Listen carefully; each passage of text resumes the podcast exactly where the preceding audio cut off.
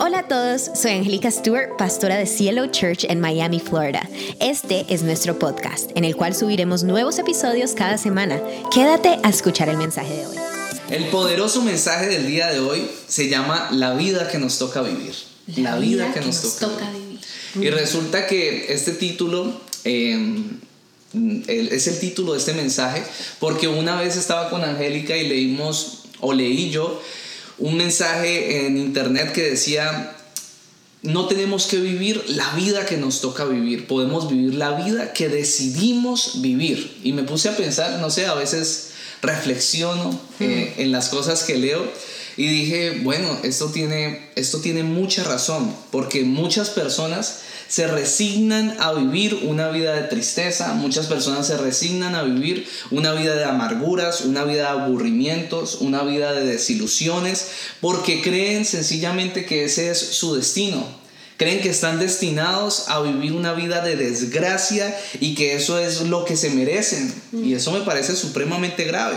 Entonces no me gusta esa frase acerca de que tenemos que vivir la vida que nos tocó por varias razones. Primero, porque la Biblia no enseña eso. Mm. No enseña eso la palabra de Dios. Y la palabra de Dios muestra que eh, la mayoría de cosas de nuestra, de nuestra vida dependen de nuestras buenas decisiones y de nuestras malas decisiones. Es decir, las buenas decisiones tienen buenos frutos y las malas decisiones generalmente tienen malos frutos y malas consecuencias.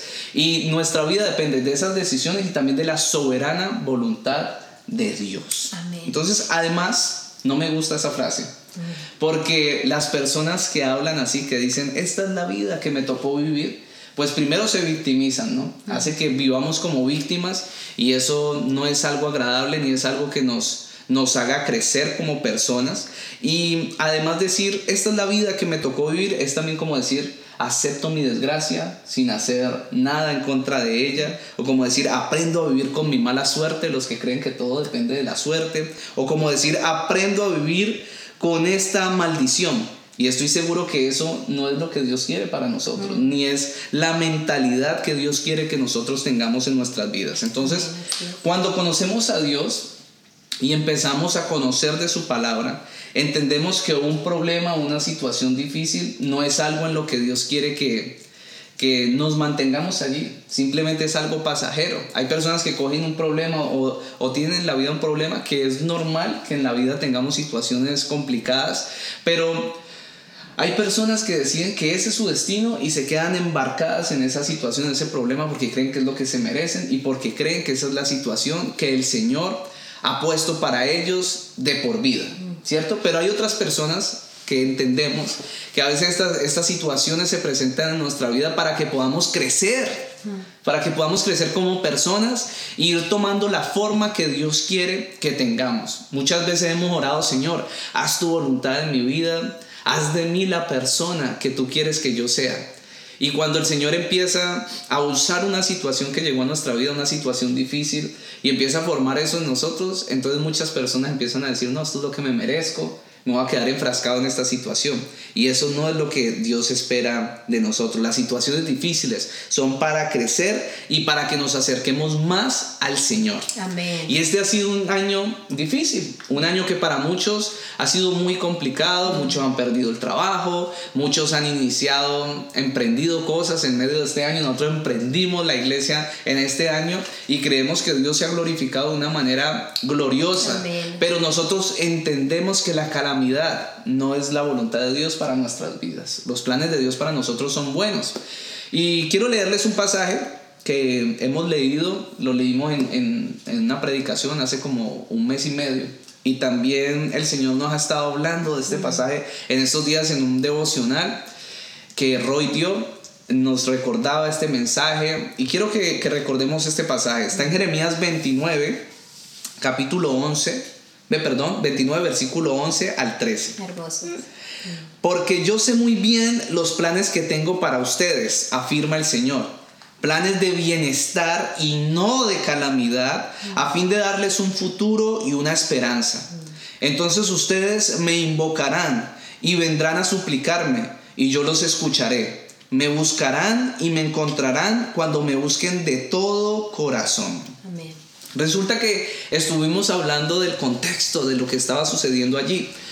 El pueblo de Israel estaba exiliado en Babilonia. Fueron sacados de Israel y habitaron en Babilonia sencillamente como consecuencia de sus malas decisiones. Decidieron mal, tomaron muchas malas decisiones y fueron exiliados y fueron a ser esclavos eh, de ese pueblo en Babilonia. Entonces Dios aparece la palabra profética y le habla a su pueblo y le dice van a tener que pasar 70 años más aproximadamente aquí, pero tranquilos, porque mis planes para ustedes son de bien, no son de, no son de calamidad, mis planes son de bien. Como quien dice, ustedes tomaron malas decisiones, las consecuencias es que son 70 años aquí cautivos, pero yo tengo planes buenos para ustedes. Pero lo que sigue diciendo el pasaje es, entonces ustedes me invocarán y vendrán a suplicarme y yo los escucharé. Me buscarán y me encontrarán cuando me busquen de todo corazón. Entonces la pregunta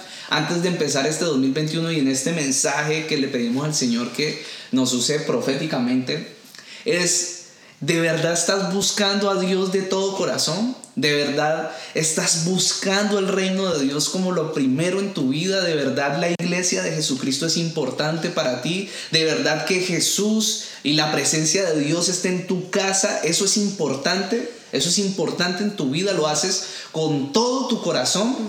Yo pienso que este es un año, este año es de muchos aprendizajes y al principio cuando esta, esta situación difícil llevaba tres meses, mucha gente, ¿qué te ha enseñado la pandemia? Pero pasaron los meses y ya nadie habla de eso. Pero yo hoy me pregunto, ¿qué te ha enseñado todo este tiempo? ¿Qué te ha enseñado toda esta situación? Y yo pienso que lo que a nosotros nos ha enseñado y nos ha dejado es que debemos buscar a Dios con todo nuestro corazón. Que la vida no se trata de nosotros, sino que se trata de Jesucristo. Que la vida se trata de estar cerca de Dios, de vivir una vida que le agrade al Señor y que podamos alabarlo a Él. Ah, pero entonces no nos preocupamos por cómo debemos vivir. Sí, claro que sí. Pero lo primero es buscar al Señor. Todo el resto de cosas va a venir por añadiduras. Entonces, para empezar el año 2021, no deberíamos de seguir pensando que venimos a este mundo únicamente a sufrir. Si hay alguien allí que está pensando que venimos a este mundo únicamente a sufrir, le pido que pare de pensar así. No piense más de esa manera. No es la manera como el Señor quiere que pensemos. Hay personas que dicen, yo no voy a tener, los he escuchado mucho, no voy a tener hijos porque no quiero traer niños a este mundo a sufrir. Y yo quisiera saber de dónde sacan semejante sentencia. Semejante sentencia de que todo el que viene a este mundo viene a sufrir. Porque la palabra de Dios sí dice, Jesucristo dice en su palabra, que en este mundo tendremos aflicciones pero a veces enseñan ese, ese, pasaje así cortado. Pero el pasaje completo dice, tendrán aflicciones, pero no se preocupen, tranquilos, yo he vencido al mundo. Lo que quiere decir esto es que sí, tendremos situaciones difíciles, pero la victoria está asegurada en el nombre de Jesús. Si yo estuviera allí, estuviera diciendo amén, amén. Eso es así. Escriban amén, amén. Entonces, eso es lo que enseña la palabra de Dios. Si empezamos a cambiar nuestra manera de pensar fatalista y negativa, y cambiamos esa manera de pensar por una manera de, una mentalidad expectante y de fe constante de que Dios va a hacer algo nuevo, algo bueno, Dios se va a glorificar en mi vida, Dios va a hacer algo glorioso en mi vida, entonces vamos a empezar a tomar buenas decisiones, mejores decisiones. Y también este 2021 pues vamos a empezar a asumir la responsabilidad de las malas decisiones que tomamos. No es que vinimos a este mundo a sufrir, sino que estamos a veces tomando malas decisiones. Entonces hay que corregir esas malas decisiones y responsabilizarnos. Sí, tomé una mala decisión. Esto no es que Dios me está enviando un castigo. Aquí no debí haber decidido de esta manera. Yo decidí mal y tengo consecuencias por eso y me hago responsable de eso. Este 2021 es un buen año. Este 2021 que está por empezar. Es un buen año también para que empecemos a gozar de las de los resultados de buenas decisiones, de los resultados de caminar una vida con Dios, de los resultados de creerle al Señor, de que puede hacer algo glorioso. Sebas, Angélica, ¿vamos a tener entonces, o todo va a salir sin problemas? Probablemente no. Probablemente desde enero hayan situaciones que hayan que resolver. Mm. En nuestro caso no ha acabado diciembre y ya tenemos situaciones que en enero tenemos que resolver para nuestra vida, para la iglesia, pero estamos motivados porque los cambios son buenos, porque cuando, cuando somos incomodados, el Señor, si uno lo permite, el Señor saca lo mejor de uno. Empieza uno a fortalecerse. eso, de eso se trata la vida con Dios. Así es. El día de hoy, entonces queremos eh, que puedas tomar la decisión de analizar tu vida hoy. ¿Cómo está tu vida? ¿Cómo, ¿Cómo están esos proyectos que tal vez hiciste el año pasado, finalizando el año pasado? De hecho, podrías preguntarte, ¿hice proyectos para este año? Porque puede haber personas que no hayan hecho proyectos. Empezar a preguntártelo y empezar a decidirnos a luchar con todas nuestras fuerzas para alcanzar esos objetivos que ya tenemos allí planteados. Si aprovechamos las energías que tenemos, yo les puedo asegurar que si nos llenamos de confianza, si nos ponemos manos a la obra, si, si ponemos allí unos objetivos y le pedimos a Dios que nos dé fortaleza, que nos dé sabiduría, le pedimos a Dios que nos guíe, que nos dé discernimiento, estoy seguro que vamos a lograr lo que nos propongamos. Entonces, por eso, el día de hoy queremos hablar de tres cosas que debíamos de tener en cuenta para el año 2021. Eso es muy importante. Y lo primero que debemos tener en cuenta para el año 2021 que debemos aplicar en el 2021 es flexibilidad ante el cambio. Flexibilidad ante el cambio. Si usted está allí en su casa con alguien, dígale flexibilidad, ante el cambio. Estoy seguro que lo hicieron porque en la iglesia siempre lo hacen. Entonces, la mayoría de personas queremos alcanzar grandes cosas. La mayoría de personas queremos cambios en nuestras vidas. Eh, no estamos satisfechos con todo. Queremos que que las deudas sean pagadas, queremos tener una casa más grande, queremos un empleo mejor, queremos que, el Señor nos ponga en un, en un, lugar de autoridad, queremos, no sé, tantas cosas que le pedimos a Dios, un mejor trabajo, una mejor relación con Dios, pero desafortunadamente la mayoría de personas siguen haciendo lo mismo. Quieren cambios, pero no cambian en nada. Es decir, quieren cambios, pero no están dispuestos a cambiar. Aún peor Quieren cambios, quieren que en su familia cambien las cosas, pero no están dispuestos a generar un cambio o a liderar un cambio en sus hogares. Además, la pongo en otro nivel. Quieren un cambio en la iglesia del Señor, pero no están dispuestos a liderar el cambio en la iglesia del Señor. Y yo sé que esto es fuerte. Y quiero mostrarles un meme, aquí se los vamos a poner. Un meme que me gusta mucho, es viejo. Pero me gustan a veces los memes, sobre todo los de Roy. Roy sube a veces memes, a veces le pegan a hacer. Y, y hay un meme que me encanta, aquí se los mostramos. Y me encanta porque dice, ¿quién quiere cambio? Y todos levantan la mano. Todos, todos quieren cambio. ¿Quién quiere cambiar? Entonces todos se quedan ahí, nadie levanta la mano. Y después preguntan, eh, ¿Quién, quiere? liderar el cambio? Y entonces todo el mundo se desaparece. Sale corriendo. Sí, salen corriendo. Nadie quiere liderar el cambio. Y un reconocido, esto me gusta porque un reconocido pastor llamado C. Neil Strait afirmó lo siguiente, wow, estoy hablando en francés. Ese es puro chiste, se convirtió en chiste de pastor, ¿cierto? Él dijo lo siguiente, dijo, los cambios son difíciles sobre todo para las personas que tienen todo bajo control y siguen una rutina estricta, porque han limitado su vida a lo que pueden manejar fácilmente y no desean ninguna alteración ni desafío que venga a sacarles de su comodidad. Resulta que esto es totalmente cierto. Resulta que muchos odian el cambio y lo odian porque esto derriba toda posibilidad de estar cómodos.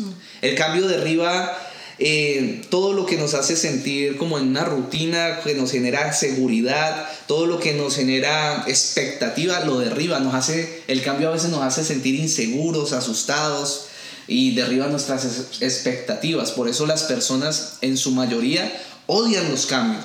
Por eso nosotros tenemos que enfocarnos en lo que es fijo, en lo que no cambia. Cuando vienen cambios como en este año, uno tiene que enfocarse en lo que es firme, en lo que no cambia, para que esa inseguridad no nos maneje a nosotros, sino para que nosotros podamos estar firmes en el ancla que es Jesucristo. Amén. el único firme es el Señor. En momentos difíciles y en momentos de cambios debemos aferrarnos a lo que es firme y lo que es firme aquí viene. Es la palabra de Dios. Lo que es firme es el amor de Dios. Lo que no cambia es que Él nos ama, que Él nos cuida, incluso cuando nos sentimos aterrados, cuando nos sentimos abrumados por todos los cambios de la vida. Dios es constante. Su amor por nosotros nunca, nunca, óigame bien, nunca cambia. Amén. Dice Isaías 49, 15. ¿Puede una madre olvidar a su niño de pecho y dejar de amar al hijo que ha dado a luz? Aun cuando ella lo olvidara, yo no te olvidaré. El amor del Señor es constante, jamás cambia. Entonces, una de las habilidades más importantes, diría yo, de una persona exitosa, he leído bastante acerca de esto, es su capacidad de cambiar rápidamente, de adaptarse, y a esto le llaman flexibilidad, flexibilidad ante el cambio. Las personas exitosas tienen una gran capacidad de ser flexibles ante las situaciones que cambian. De hecho, cuando les toca cambiar algo para lograr el objetivo que se habían trazado, habían planeado algo, pero todo cambió y tuvieron que tomar decisiones rápidamente. Ellos deciden cambiar y son flexibles ante ese cambio, se adaptan rápidamente. Las personas exitosas hacen eso. Y en la palabra de Dios también tenemos ejemplos acerca de esto. Génesis capítulo 37, desde allí se cuenta la historia de José. José era el hijo número 11 de Jacob, eran 12 hijos, él era el hijo número 11. Y resulta que el Señor, estuvimos hablando de una predicación casi completa de José, pero de los recuerdos el Señor le hace un llamado a través de sueños, le muestra que él iba a ser un gran líder y él empieza a contarle esto a sus hermanos y a sus hermanos no les agradó esto, sintieron envidia, entonces lo vendieron, lo iban a matar, pero al final decidieron venderlo. Lo vendieron como esclavo. José se fue como esclavo y su vida donde su papá lo amaba demasiado, tal vez con algún, grado de preferencia. Esa, eso todo cambió. De ser el rey de su casa pasó a ser un esclavo. Un cambio drástico que no todas las personas superarían.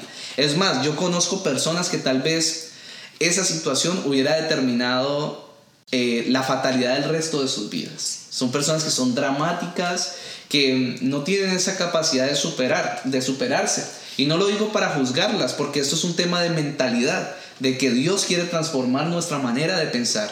Entonces hay personas que no tienen esa capacidad ante el cambio, pero José sí tenía esa capacidad. Sabía que la flexibilidad era una característica importante en la vida de una persona. Entonces fue vendido y seguramente este hombre dijo, yo no voy a ser esclavo toda la vida. Y si voy a ser esclavo, voy a ser un esclavo de muy alta categoría. Entonces empezó a ser esclavo y rápidamente terminó siendo una persona de mucha autoridad en la casa del capitán del ejército de, del faraón.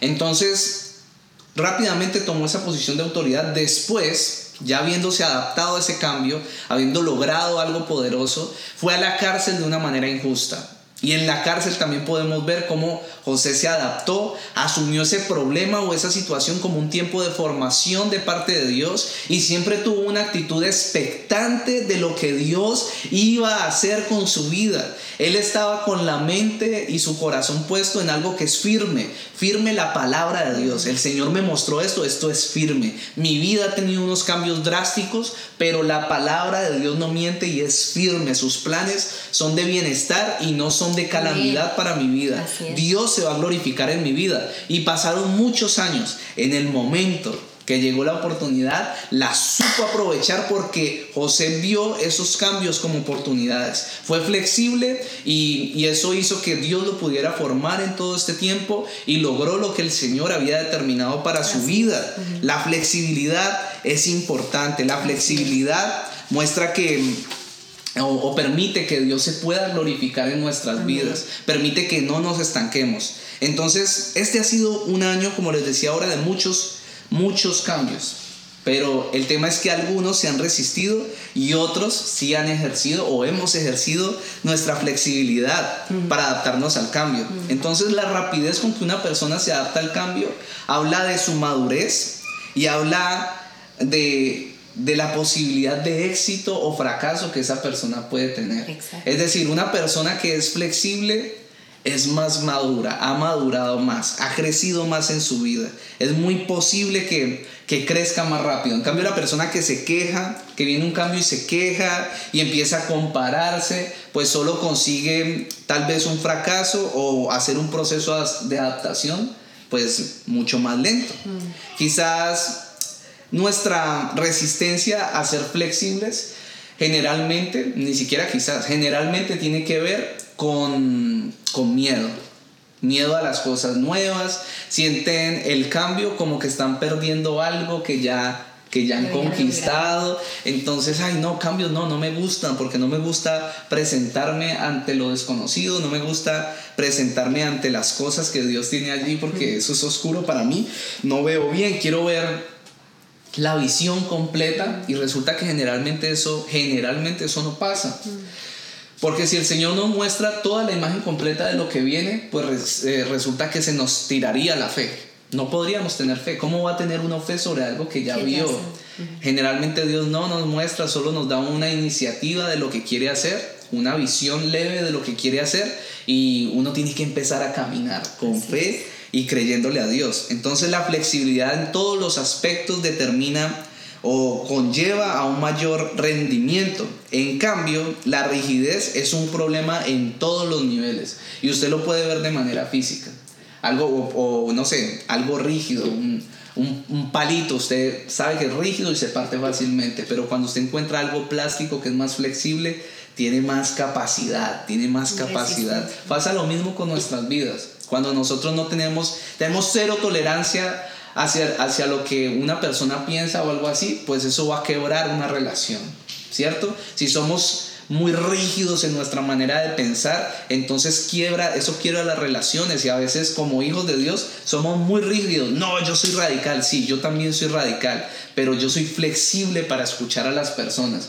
para entenderlas. Yo no voy a sacrificar por mi rigidez una relación con las demás personas. A veces somos rígidos y no permitimos que Dios establezca ese cambio en nuestras vidas y eso nos obstaculiza, nos estanca y hace que no podamos crecer en el propósito que el Señor ha establecido. Entonces, si quieres crecer en este año, y quieres que algo diferente ocurra, pues debes desarrollar flexibilidad en tu vida. Entonces es un año importante para que efectuemos los cambios que hay que hacer y Dios se va a glorificar en eso y nos va a bendecir. Amén. Y el segundo punto que queremos hablar hoy es planear inteligentemente. Es muy importante planear, ¿no te parece? Sí, me parece. Em, resulta que a muchas personas como a mí nos gusta vivir la vida al límite, al máximo. Con em, adrenalina desafiando la vida. Eh, mentira, tampoco. Pero muchas personas vivimos sin la vida al límite. Les voy a dar un ejemplo. Eh, resulta que muchas veces pasa que empieza a alumbrar esa lucecita amarilla en nuestro carro diciéndonos que ya tenemos que ir a tanquear mm. gasolina, pero decimos, ah, voy a ir, eso me alcanza para hacer esta última vueltica que tengo que hacer. En New York. a tres horas de distancia. Eh, nunca me ha pasado que literal me he quedado sin gasolina, pero... Eh, sí, llegando a la estación sí me he quedado sin gasolina, o sea, es una cosa tenaz. Y muchos de nosotros nos encontramos en este tipo de situaciones difíciles o incómodas, sencillamente porque no planeamos porque decidimos no planear em, anticipadamente las cosas. Entonces yo quiero que hoy hablemos un poco acerca de eso, porque yo creo que en el año 2021 vamos a lograr cosas impresionantes. Escriba amén, mande un corazón, mande un dedo arriba. Eh, pero Compartan Facebook. el 2021 va a ser un año espectacular, pero sí debemos planear las cosas. Y en esta vida tan llena de cosas, tan acelerada que vivimos, la mejor habilidad que podemos tener es la de planear, es desarrollar la planeación en nuestra vida. Me parece que es verdad. Entonces, hay un pasaje en la Biblia que a mí me encanta para eh, que habla mucho, que enseña mucho acerca de este tema y está en Lucas 14, 28 al 30. Dice lo siguiente, pues ¿quién comenzaría a construir un edificio sin primero calcular el costo? para ver si hay suficiente dinero para terminarlo? De no ser así, tal vez termines solamente los cimientos antes de quedarte sin dinero y entonces todos se reirán de ti. Y dirán, ahí está el que comenzó un edificio y no pudo terminarlo.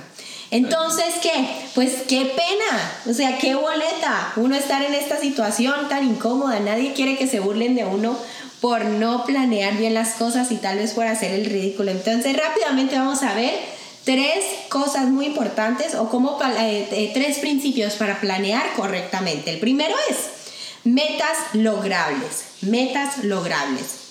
Lo primero que debemos saber es que las metas específicas y realistas son las más factibles.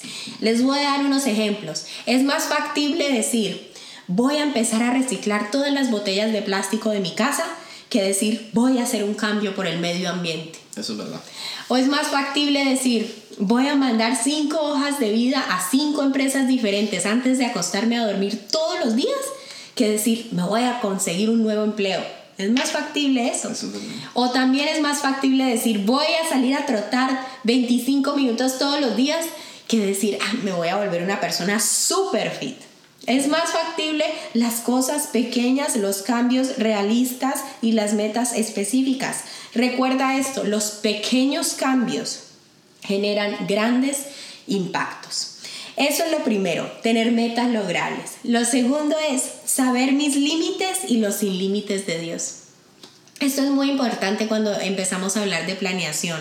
Cuando nosotros empezamos a planear, tenemos que entender que Dios tiene un propósito para nuestra vida, Dios quiere algo para nuestra vida, pero también debemos entender que hay cosas que sencillamente tú no puedes hacer, que hay un lugar, hay un límite donde tú puedes llegar en tu día. Tu día solamente tiene 24 horas y tú tienes que saber cuáles son tus límites y entender que Dios sobrepasa esas limitaciones. Yo quisiera hacer miles y millones de cosas en un día, pero yo entiendo que mis manos, yo entiendo que mis manos solo alcanzan hasta aquí.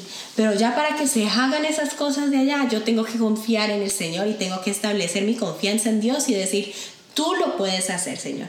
Eh, yo solamente alcanzo hasta acá, yo hago diligentemente lo que me toca hacer, pero lo que no puedo o lo que no alcanzo a hacer, tú lo puedes hacer. A veces estamos viviendo una vida tan llena de cosas y corriendo de un lado para otro y siempre estamos como con miles y millones de cosas. Pero ¿por qué estamos así? No es porque la vida sea así. No es porque la vida es que no es que la vida es así, la vida es muy tenaz, la vida es muy llena de cosas, no, es porque no hemos conocido nuestros límites, no hemos establecido nuestros límites. Y cuando entendemos que nosotros tenemos limitaciones, entendemos que Dios eh, tiene un plan y un propósito y enfocamos nuestras fuerzas. Entonces limita tu día a día y deja que Dios se encargue de lo que tú no puedes alcanzar. En Job 11:7 dice, ¿puedes descubrir las profundidades de Dios? ¿Puedes descubrir los límites del Todopoderoso? En Job 5:9 dice, Él hace cosas grandes eh, inescrutables, maravillas sin número. Dios es maravilloso y Él puede hacer mucho más de lo que tú te imaginas. Entonces, lo segundo, planea conforme a tus limitaciones, pero siempre teniendo en cuenta que Dios puede hacer excesivamente más de lo que tú te alcanzas a imaginar. Eso es lo segundo. Y lo tercero, el tercer principio para poder planear exitosamente en este 2021 es escribir Em, nuestras metas mes a mes. No nos basta tan solo con pensar, no, es que este es mi plan y esto es lo que voy a lograr y ya dejarlo así y esperar a que suceda. No se trata de eso, se trata de planear y de escribir. Se trata de escribir lo que queremos hacer todos los días y, y, el, y la meta que tenemos cada mes para alcanzar ese objetivo. Habacuc 2.2 dice, entonces el Señor me respondió y dijo, Escribe la visión y grábala en tablas para que corra el que la lea. Entonces yo quiero que tú, eh, bueno, quiero compartirte cinco eh, formas o cinco eh, principios para escribir efectivamente tus planes y tus proyectos. Tomen nota. Lo primero es, haz una lista detallada, este es, este es la clave, detallada, con las metas que quieres conseguir. Yo no, yo no puedo decirles cuánto esto nos ha ayudado a nosotros eh, lograr las cosas que hemos querido, cuando escribimos detalladamente lo que nosotros queremos en forma de lista al iniciar el año, esto es, una, esto es, esto es un ejercicio maravilloso para poder conseguir las cosas que queremos. Lo segundo, establece un plazo para conseguir cada objetivo. Eso también es algo que nosotros tenemos testimonio y todo, que hemos podido ver cómo Dios se ha manifestado al nosotros escribir, no, para, eh, para agosto 20 eh, del 2021 quiero esto, esto y esto.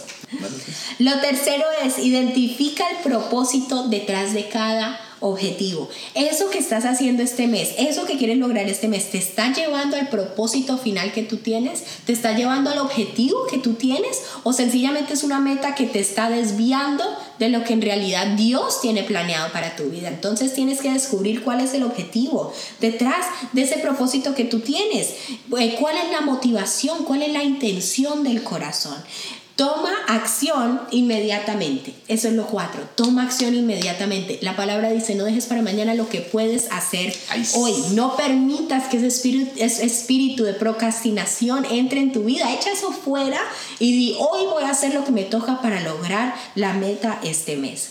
Y quinto, realiza algo todos los días que te mueva hacia el objetivo. No dejes que pase ni un solo día sin que tú tomes un pequeño paso para alcanzar ese objetivo que Dios tiene contigo. Recuerdo que muchas veces hemos realizado eh, los listados para, poder, eh, que queremos, las metas que queremos para el año entrante y eh, pero en el 2019 y también en el 2020 he visto como Dios ha cumplido detalladamente cada una de las cosas que hemos escrito allí. Y yo tengo mi lista en mi Biblia y he podido ver y es impresionante ver la fidelidad y la bondad de nuestro Dios al cumplir cada una de las cosas específicas que yo había puesto allí. Es impresionante, te invito a que tú puedas hacer este ejercicio en este, en este eh, año que se está terminando. Em, y por último, quiero dejarles este pasaje para que podamos ver la importancia que tienen nuestros planes a los ojos de Dios. Está en Proverbios 16 del 1 al 3. Dice, podemos hacer nuestros propios planes, pero la respuesta correcta viene del Señor. El, el, versículo 2 dice, la gente puede considerarse pura según su propia opinión, pero el Señor examina sus intenciones. Pon todo lo que hagas en manos del Señor y tus planes tendrán éxito. Wow. Sí, eso es verdad, eso es verdad. Eso, de hecho, ese pasaje hace parte de un principio que nosotros, que está en la palabra de Dios, es un principio. Y es que el Señor quiere bendecirnos, quiere hacer grandes cosas con nuestras vidas, pero está esperando a que hagamos planes. No podemos vivir una vida como a la deriva, no. El Señor quiere que hagamos planes y Él discierne nuestras intenciones y si las intenciones son buenas, los va a probar y los va a bendecir. Amén. El tercer punto y la conclusión es Jesús en la barca. Para este 2021 Jesús debe ir en la barca. Y yo quiero hacer un recuento. El primer punto para este 2021 es flexibilidad ante el cambio. El segundo, planeación con inteligencia. Y el tercero, Jesús debe ir en nuestra barca. Mateo 8, del 23 al 27 dice lo siguiente. Luego subió a la barca y sus discípulos lo siguieron. De repente se levantó en el lago una tormenta tan fuerte que las olas inundaban la barca. Pero Jesús estaba dormido. Los discípulos fueron a despertarlo. Señor, gritaron, sálvanos que nos vamos a ahogar. Hombres de poca fe les contestó, ¿por qué tienen tanto miedo? Entonces se levantó y reprendió a los vientos y a las olas y todo quedó completamente tranquilo. Los discípulos no salían de su asombro y decían, ¿qué clase de hombre es este que hasta los vientos y las olas le obedecen? Resulta que para muchos este año ha significado un año de mucho terror, de mucho miedo, ha sido un año donde han permanecido aislados, de, de hecho tenemos conocidos que son creyentes, que hasta hace un mes estuvieron aislados, que, que salían únicamente tal vez a, a mercar. Y nosotros pues respetamos los temores de cada persona y de hecho no decimos esto para juzgar, pero lo que sí creo es que eso tiene que ver con este pasaje. Y es que cuando uno, uno puede ser creyente, pero uno pone su fe en el lugar equivocado, su confianza en un mercado y no en Jesucristo, pues uno vive una vida inestable, uno vive una vida de temor y de horror. Yo no estoy diciendo con eso que esta situación que sucedió este año no exista, no haya ocurrido, no sea real. Lo que estoy diciendo es que lo que enseña este pasaje es que estos discípulos estaban aterrorizados porque no tenían fe o tenían muy poca fe.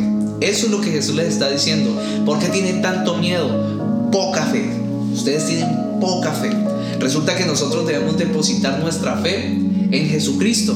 Esto fue lo que nos hicieron los discípulos. Este año, el 2021, debe ser un año donde depositamos toda nuestra confianza en Jesús. Cuando, cuando empezó todo esto, recuerdo muy bien que empezaron las personas a salir a comprar y dejaron vaciado el Walmart, el Aldi y el Publix, lo dejaron limpio de papel higiénico. No había papel higiénico. Nunca pude entender por qué fueron a comprar papel higiénico. Eh, bueno, yo me imagino que compraron más cosas, pero vaciaron el papel higiénico. El virus no tiene nada que ver con papel higiénico y compraron mucho papel higiénico. El caso es que lo que pienso es que las personas hicieron esto porque empezaron a sentirse inseguras, empezaron a sentir temor, empezaron a horrorizarse y quisieron calmar esa falta de estabilidad, esa falta de seguridad comprando cosas o con bienes o teniendo muchas cosas allí. Yo creo que en sus alacenas, ¿no? Teniendo muchas cosas en sus alacenas. Yo creo que por lo menos cuando viene un huracán, está bien, uno va y compra agua porque uno sabe que puede venir algo, algo complicado y comprar un poco más de, de, de comida. Pero en este caso, fue una completa, absoluta falta de fe. Falta de tener al Señor en nuestro corazón firme, establecido, creyendo que Dios nos guarda, que Dios nos cuida y que sus planes son buenos para nosotros. Yo creo que eh, eso es algo de lo que debemos aprender en este año. En este año, al principio, cuando empezó esto, tres meses, todas las personas estaban diciéndose, incluidos nosotros, ¿qué aprendimos de toda esta situación? Pero hasta altura no he escuchado, hace rato no escucho a alguien decir que hemos aprendido de toda esta situación. Y yo creo que algo que Angélica y yo hemos aprendido es que nuestra confianza tiene que estar 100% puesta en Jesucristo no en las cosas, no en nuestro dinero, no en donde vivimos, no en nada de eso. Hasta este país, que es el más poderoso del mundo, fue vulnerado por esta enfermedad. El único que nos puede dar paz, seguridad y que tiene autoridad para calmar una tormenta, un virus, una pandemia, es el Señor Jesucristo.